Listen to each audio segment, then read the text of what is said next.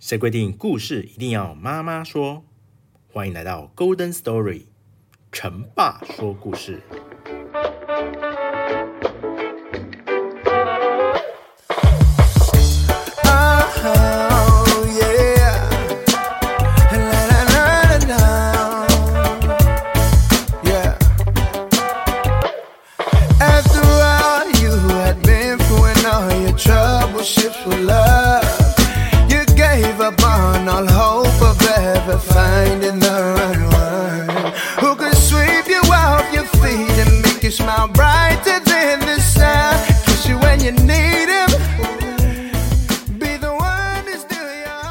Hello，大家好，欢迎来到 Golden Story，成爸说故事。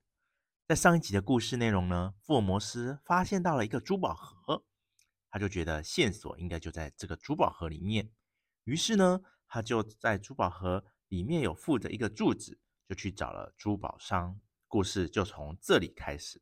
今天的故事即将会揭晓金发女郎的秘密，让我们继续开始听下去吧。夫人要我把这些石榴石送来给您。她说这是她从这边买的一件首饰上面掉下来的。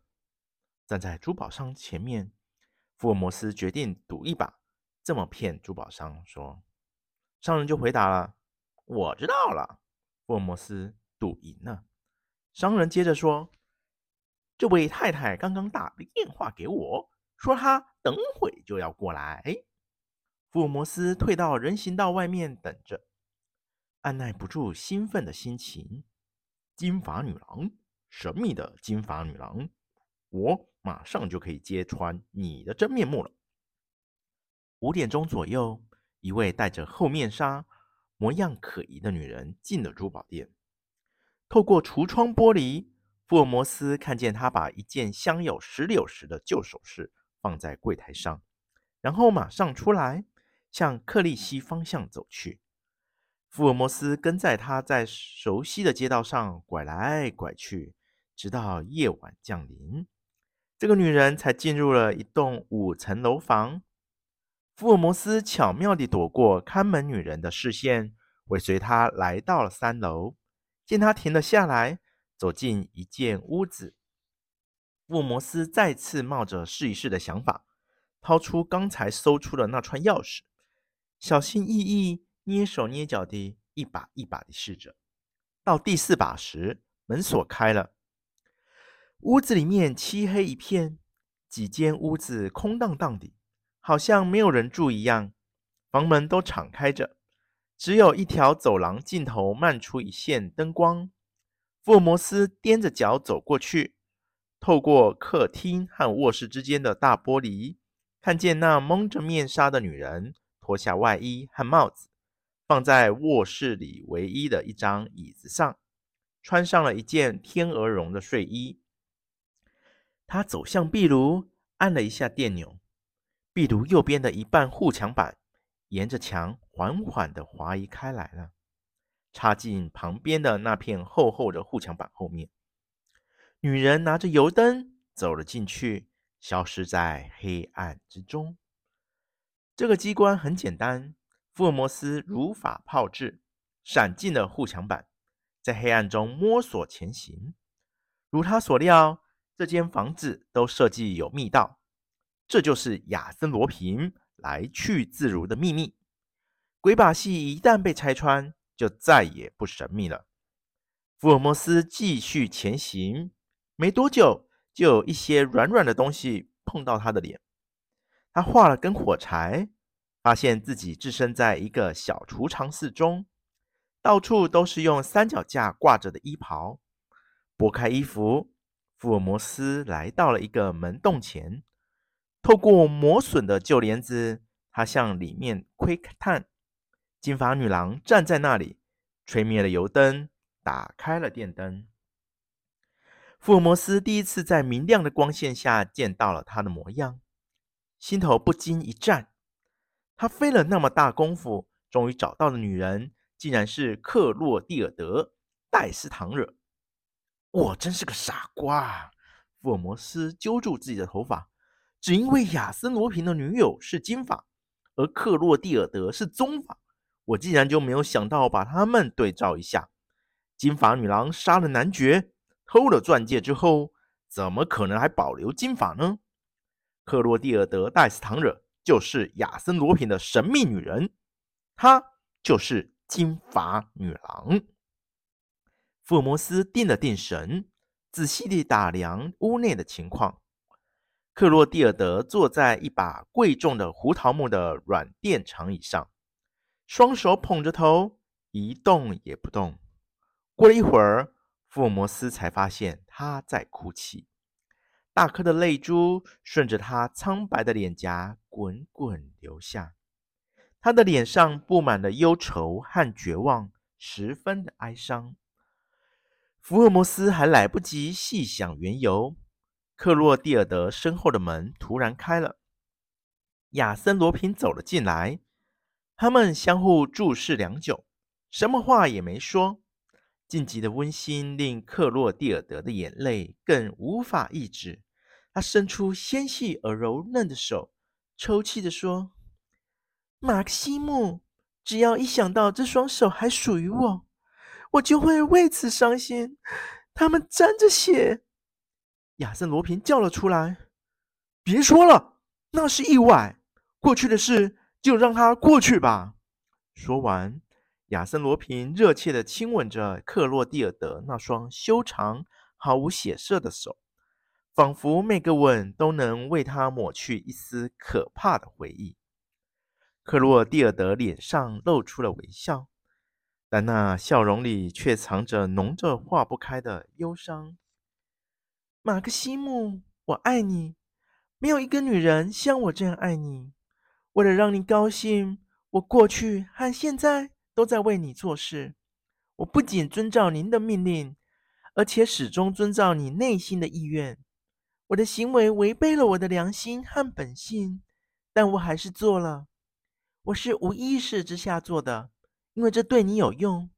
明天，甚至是永远。我都准备在做对你有用的一切事情。亚森·罗平有些心酸，他觉得不该让克洛蒂尔德牵扯进自己的冒险生活，但他还是把近来发生的一些事毫无保留地说给他听。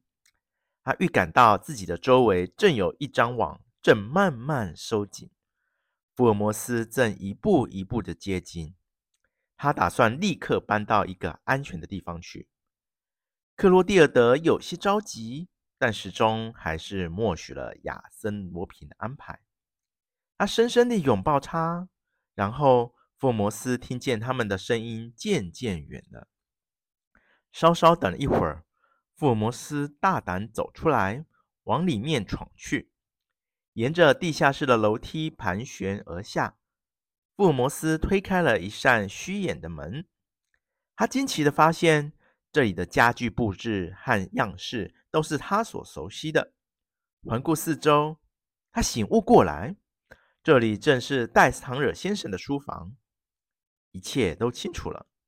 这所房子和旁边的另一栋房子之间有一条通道。亚森·罗平当然可以突然冒出来，又神不知鬼不觉的消失。福尔摩斯登上环栏，躲在栏杆帘子后面，一直待到深夜。一个仆人进来，关了灯。又过了一个小时，福尔摩斯打开手电筒，走到书柜前。如他所知，柜子里面满是建筑师的旧图纸、资料、预算书、账本。在第二格有一套按年代顺序排列的笔记本。他分别抽出最近几年的几本，又专门查了 H 部分。终于，他发现了阿尔曼雅这个名字。下面记录的是为这位原雇主安装暖气设备的施工情况，边上面还有标注“见马贝宗卷”。马贝宗卷啊，就是马克西姆·贝尔蒙宗卷，也就是亚森·罗平宗卷。福尔摩斯深信一定能够从马贝宗卷中找到亚森·罗平目前的住址。他整整翻了一个晚上，到第二天早晨才在一本簿子里的第二部分发现了这个宗卷。中卷一共有十五页，一页重复记录了当时阿尔曼雅先生楼房的施工情况，另一页记录了为克拉佩隆街二十五号的房主瓦蒂内尔先生施工的情况。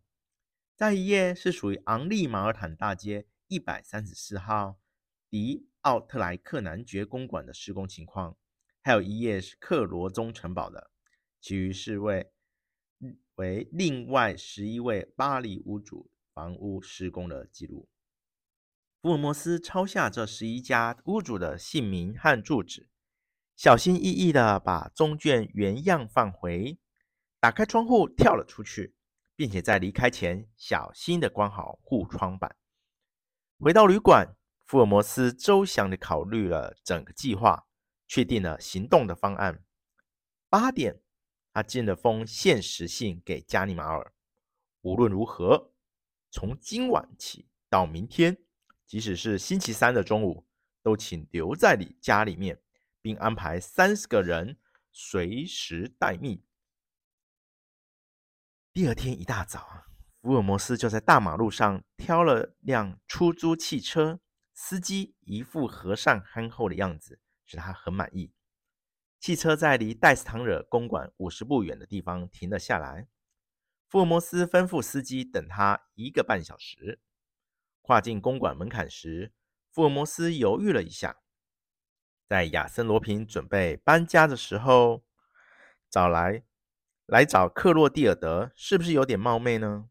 是否先凭手里的那张名单找到对手的住所？更适合一些，但是先把金发女郎抓到手里，便能控制局势的想法，最后使他按了门铃。戴斯唐惹先生已经在书房里开始工作了，福尔摩斯帮他整理了一会儿，正寻思找个借口上克洛蒂尔德的房间借口，不料那年轻姑娘自己进来了。她向父亲问了早安，就坐在小客厅里写起信来。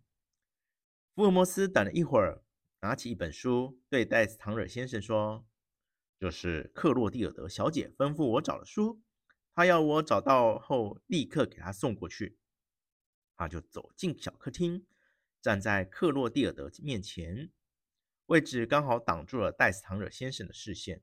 “我是斯蒂克曼，戴斯唐惹先生的新秘书，小姐，有些话想单独跟您谈谈。”请坐，先生。我马上就写完了。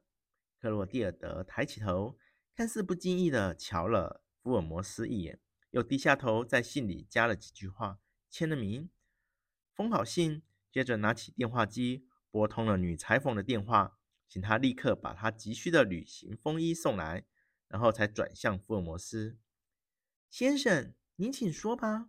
不过，不能当我们父亲的面谈吗？”“不能，小姐。”为什么？对你有好处，小姐。有什么事就请说吧。他的眼睛里毫无惧意。好吧，如果有些细节弄错了，还请您原谅。福摩斯仍旧站着。五年前，您父亲偶然遇到了一位马克西姆·贝尔蒙先生，他自我介绍是个建筑师或施工员，赢得了戴斯唐惹先生的信任和喜爱。接下来。因为您父亲身体不好，无法承担太多的事务，就把几个老顾客的建筑修缮工程交给贝尔蒙先生打理。福尔摩斯稍稍停顿了一下，他发觉克洛蒂尔德小姐的脸色变得有些苍白，但是一方面也更沉着了一点。福尔摩斯继续说：“这位马克西姆·贝尔蒙的先先生的真名叫亚森·罗平。”克洛蒂尔德哈哈大笑起来，说：“不可能，亚森罗平，马克西姆是亚森罗平吗？”小姐，这话我是认真的。若您不相信我，那我只好再补上一句：亚森罗平为了完成他的计划，在这里找了一个女朋友，而这个女朋友是个盲目的同谋，动了情的、忠心耿耿的同谋。克洛蒂尔德站起身来，他并不激动，至少是不怎么激动。他说：“先生，我不知道您讲这些是什么意图，请您别说了。出去吧。说真的，我并不想赖在这里，让您不舒服。福尔摩斯盯着他，和他一样沉着。我会离开这里，但我相信您会一声不吭，乖乖的跟我一起走出这个房子的。我？是的，您。克洛蒂尔德耸耸肩，又坐了下来。福尔摩斯掏出了怀表，十点半呢，过五分钟我们动身。你肯定我会跟您走吗？当然，如果你们不走，我就去找戴斯汤尔先生，告诉他什么？把马克西姆·贝尔蒙伪装身份的事情跟他说，把女同谋的两面人生活也告诉他。你在胡说什么？什么女同谋？就是人们称为金发女郎的那个亚森·罗平的女同谋。你可不能信口开河啊！信口开河？不，我可以带戴斯唐尔先生去夏尔格兰街，让他看看亚森·罗平利用指挥施工方便，让他的手下在四十号和四十二号之间开的暗道。对了，这条暗道您前天晚上才走过呢。然后呢？然后我再带戴斯唐尔先生到南地南地南先生家去，从电梯下楼。您和亚森·罗平就是从这道梯子躲开了加尼马尔的追捕。我肯定那房子和林屋大概也有暗道相通。还有呢？还有，我们还可以到克罗宗城堡去。相信戴斯·唐尔先生能轻易地发现，在城堡修复工程中，亚森·罗平都做了哪些手脚，也会发现金发女郎晚上怎么从暗道进入伯爵夫人的房间。从壁炉上的珠宝盒里拿走蓝宝石，又在两个星期后潜入布莱上领事的房间，把假的蓝宝石塞进肥皂粉瓶。说实话，这行为相当奇怪，也许是女人施加的报复，我不清楚。但这无关紧要。甚至，福摩斯语气更严肃了。我还可以带他去昂利马尔坦大街一百三十四号。弄清楚迪奥特莱克男爵是怎么？别说了，求求你别说了！克洛蒂尔德突然恐惧起来，结结巴巴地说：“这、这全是造谣！你敢这么说？这是我，小姐，您心里明白，迪奥特莱克男爵在您手中丧命，您化名昂图凡瑞特。”布莱尔，目的就是从他手里偷走蓝宝石。虽然钻石没到手，但的确是您把男爵杀死的。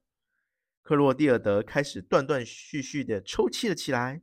他哀求着说：“先生，求求您别说了。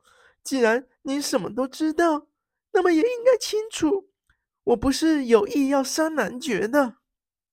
我并没有说你有意杀他，小姐。据我所知。”迪莱奥特克男爵经常发狂，只有奥居斯特妈妈能控制他。那天晚上，妈妈不在男爵家，他大概扑到了您身上，出于自卫，您刺了他一刀。您被这件事吓坏了，没敢从死者手上摘下那枚钻戒，按铃叫人后，匆匆逃走了。过了一会儿，您带来亚森罗平的同伙。另一栋楼里的仆人，你们把死者放在床上，整理好房间，但你们仍不敢摘下钻戒。这就是那天晚上的经过。因此，我重复一遍：您并不是有意杀男爵，但事实上他是死在了您手上的。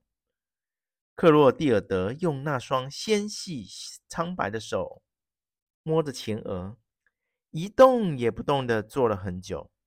最后，他松开了手，露出因痛苦有点扭曲的脸，说：“您打算告诉我父亲的就是这些？”“是的，就这些，并且我会找勒布瓦小姐做证人，她认得出金发女郎，还有奥居斯特妈妈，她也认得出昂图凡瑞特布莱尔。”克洛蒂尔德努力地克制自己的情绪，思考片刻。十分冷静地说：“夏洛克·福尔摩斯先生，我决定了，我跟你走。